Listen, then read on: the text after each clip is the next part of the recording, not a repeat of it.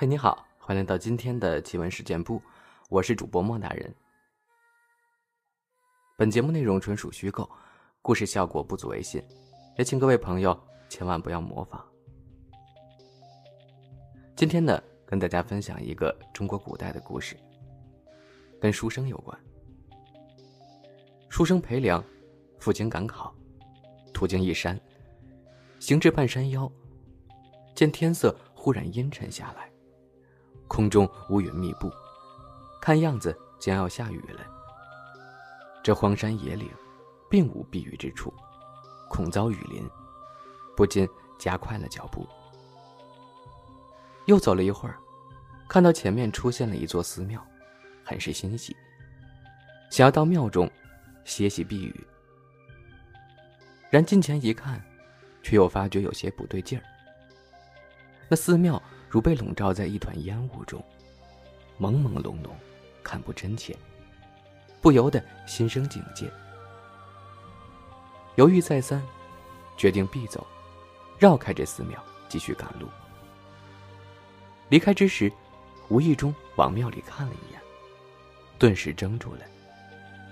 只见那庙门口，不知何时竟出来一和尚，身披袈裟，手持禅杖。似乎正是庙中方丈，正笑眯眯的望着裴良，吓了他一跳。那和尚开口叫住了裴良，说道：“这位施主，天上乌云遮日，大雨将至，何不到寺中歇息一会儿，避过雨去，再走不迟？”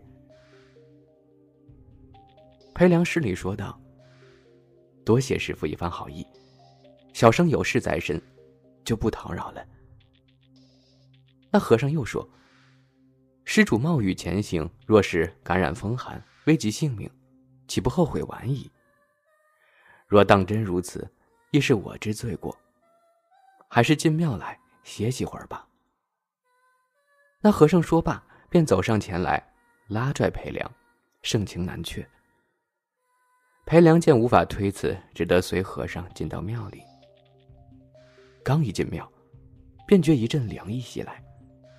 裴良不禁打了个寒颤，心道：这此时正值酷夏，但是不知这寺中为何如此阴冷。那和尚带着裴良在寺中前行，寺院极为宽敞，里面屋舍众多。少卿两人来到一座大殿前，那大殿旁的一隅有个放生池。里面有七八名和尚正在沐浴洗澡。见有生人来，几个和尚双眼直勾勾地盯着裴良，目光很是怪异，看得裴良颇为尴尬。此时天上乌云密布，大雨将至。This episode is brought to you by Visit Williamsburg. In Williamsburg, Virginia, there's never too much of a good thing. Whether you're a foodie, a golfer, a history buff, a shopaholic, an outdoor enthusiast, or a thrill seeker, you'll find what you came for here and more. So ask yourself, what is it you want? Discover Williamsburg and plan your trip at visitwilliamsburg.com. 这群和尚怎得还在此沐浴？裴良感到有些诧异。天气燥热难当， 施主不如也在这池中沐浴一番，清凉清凉。这池子为寺中放生池，功德无量，可洗去人身上的晦气。施主不妨一试。身旁的那和尚笑吟吟的望着裴良，说道。裴良却感觉和尚笑得不怀好意，断然拒绝。然那和尚却仍然喋喋不休。不停的劝诱裴良，他都再三婉拒。那和尚见此，竟露出了狰狞的神色，上前将裴良往池中推。池中的众和尚也是一哄而上，拉拽裴良。他大惊失色，拼命反抗。这时，背上背着的书笼忽然在推搡之中掉落下来，一幅字画自书笼中滚出。那似方丈的和尚见此，放开了裴良，将字画捡起，打开一看，见上面字写的飘逸灵动，飘若浮云，娇若惊龙，大为惊叹，便让众僧放开裴良，讨要一副墨宝。裴良惊魂未定，不敢拒绝，希望那和尚得了自己的字画，可以放自己离开。当即自书笼中拿出笔墨来，将宣纸铺在池前一块石头上，挥毫落纸，念及此地为佛门寺庙，便写了《金刚经》中的一段章节，顷刻而成，拿与和尚观看。然那和尚接过纸来一看。却是大惊失色，脸色突然变得煞白，将那写着《金刚经》的纸张抛到地上，捂住眼睛哀嚎起来，似乎双目被什么灼伤了。其余众僧一见那纸张，亦是头痛欲裂，倒地挣扎。裴良不明所以，不知道发生了何事。此时天上乌云密布，一道闪电划过。绽放出耀眼的白光，如日凌空，将昏暗的寺庙照亮了。透过那一刹那的白光，裴良却看到了令人毛骨悚然的景象。此刻，在地上挣扎哀嚎的众僧，在一刹那的雷光中，竟显现为一具具的白骨，张牙舞爪，群魔乱舞一般。空洞洞的眼眶里闪着幽光，狠狠盯着裴良。而四中景象亦非先前所见，而是断壁残垣、杂草丛生，破败不堪，很是荒凉。裴良如坠地狱，被吓得魂飞魄散，拔腿便跑。而他身后不断传来声响，料想应是那群和尚，或者说是妖邪起身追来。裴良不敢回头，径直出了寺门，向着山下跑去。此时已下起了瓢泼大雨，裴良冒雨前行，一刻不敢停留。也不知走了多久，直至日暮时分，终于下了山，来到山脚下的一处村子里，落户于一户梁山人家。惊魂未定的裴良，将在山上的遭遇讲与户主听。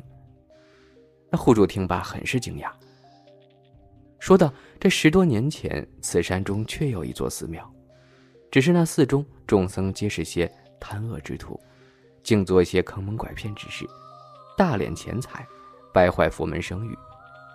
尤其是那方丈，更是无恶不作，所作恶行罄竹难书。然他一介恶僧吧，却偏偏附庸风雅，爱好字画。”若听闻谁家有珍贵墨宝，想方设法也要抢来。为此，还曾害死过不少人，真是遭人耻笑。后来此地发生灾荒，以致盗匪横行，将那寺院洗劫一空，寺中和尚也尽数被屠戮。村中人们恨其往日所作所为，故无人替他们收拾，任其暴尸寺中。此后，那寺庙再也无人敢进，也便渐渐荒废了。不成想，那些和尚死后尚不知悔改，仍在为非作歹，伤人害命。我须得将此事告知村人，不能再让那些恶僧死后化作的邪祟继续害人了。数日，那户主将村人召集起来，将裴良的遭遇告知众人。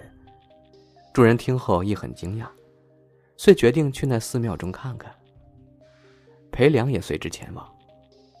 众人进山来到寺庙前，那寺庙经年累月遭风吹雨打，又无人维护，早已是破败不堪，杂草丛生，与裴良昨日所见的景象截然不同，真是鬼蒙眼了。裴良随众人进到庙里。见庙门口处有具尸骸，因已死去多年，身上所穿的衣物早已风化，但仍能看得出是一件袈裟，应当便是寺中方丈了。又继续向前行，来到放生池处，往池里一看，裴良顿时感觉后背发凉，后怕不已。那池中的污水腥臭难闻，里面浸泡着七八具白骨，想必定是当年被杀后遭弃尸于池中的。另外，在池中又发现了两具尸骨，根据所穿衣物判断，不似和尚。破败也不如和尚的衣物，应当是后来被害的路人。村人将池中和尚的骸骨捞起，又在寺中寻找一番，将所有僧人的骸骨堆放在一块放在干枯的柴草上点燃了。那些骸骨被烧得噼啪作响，散发出阵阵恶臭，经久不散。而后裴良又帮助众人将那两具路人的尸骨掩埋。势必告辞而去。不久后，他就到达京城参加科考，不日放榜，而裴良，大难不死，必有后福，榜上有名。好了，到此呢，这个故事就讲完。This episode is brought to you by Shopify.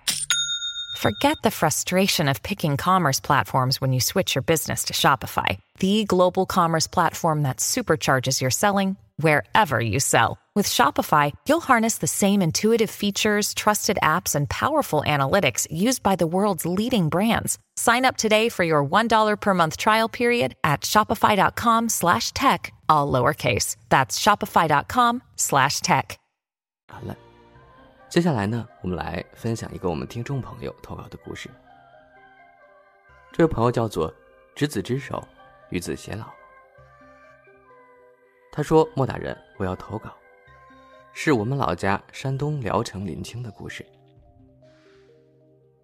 在我的老家山东聊城临清这个小县城，有一座舍利塔。临清那儿有一条运河的支流。相传在很多年前。”有两只鱼妖在河边专门迷惑人，然后把人吃掉。有一天来了一个白胡子老头，他向乡亲们借牛用。人们看他年迈无力，都不肯把牛借给他。第二天早晨，人们醒来，发现不知从哪儿来了一座宝塔，压住了运河里害人的鱼妖。同时，人们还发现家中的牛身上都湿漉漉的，像出了汗一般。大家都说白胡子老头是神仙，是他让牛驮来了白塔，镇住了河妖。舍利塔有三层楼高度，爬上最高顶，会看到一口特别深的井，而井中有两条游动的黑鱼。林清有五样松，顾名思义，就是一棵松树的树枝像五个孩童嬉闹打闹的样子。本来有两棵。现在只剩下一颗了。相传有一天，天上无故打雷，正好击中其中一棵树的树干，树燃烧起来。这棵燃烧的松树借机飞跑了。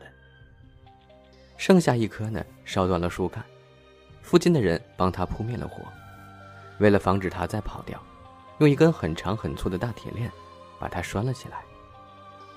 我的姥姥家在镇上，我姥爷年轻时在田里看西瓜，一天晚上看到两只雪白的狐狸在田里偷西瓜吃，我姥爷大吼，拿着木棍驱赶，可那两只狐狸不跑，居然站起身来，说起了人话：“不就吃你个西瓜吗？至于这么小气吗？我用簪子跟你换还不行？”说着丢在地上一根金簪，转身跑走了。我姥爷大张着嘴，过了好久才缓过来，把地上的簪子收起来，急急忙忙的赶回了家。我姥姥跟我讲这事儿的时候，还把金簪拿出来让我看。我问他狐狸为啥会有簪子，姥姥说，狐狸爱在老坟里打洞，这簪子呀肯定是陪葬品。关于狐仙，我大姨夫也见过，他以前是开车拉木头的。黎明时分，在镇上大路边，总有一个穿着古装衣服的艳丽女子招手搭车，而人们都说她是狐狸精，会迷惑人的。姥姥年轻刚结婚那会儿，村里有个男的，刚结婚几年，老婆就死了。过了差不多一年多，有天晚上，死去的男人老婆给这男人托梦，说让他赶紧把孩子接走。第二天，男人不以为意，以为是梦罢了。可接连几天，他都会做同样的梦。梦中死去的男人老婆，一个劲儿的催他把孩子接走。最后，他去了坟地，听见坟里有孩子的哭声，赶快跑回去，叫左邻右舍帮忙挖坟。等打开棺材，里面果然有个孩子，浑身黑黝黝的，抱回家养着。过了几年，这孩子身上不再那么黑了，只是比常人略黑一点。这孩子就是鬼生子。我也见过这个人，他现在已经是个黑老头了。好了，以上呢就是今天奇闻事件部分享的全部内容了。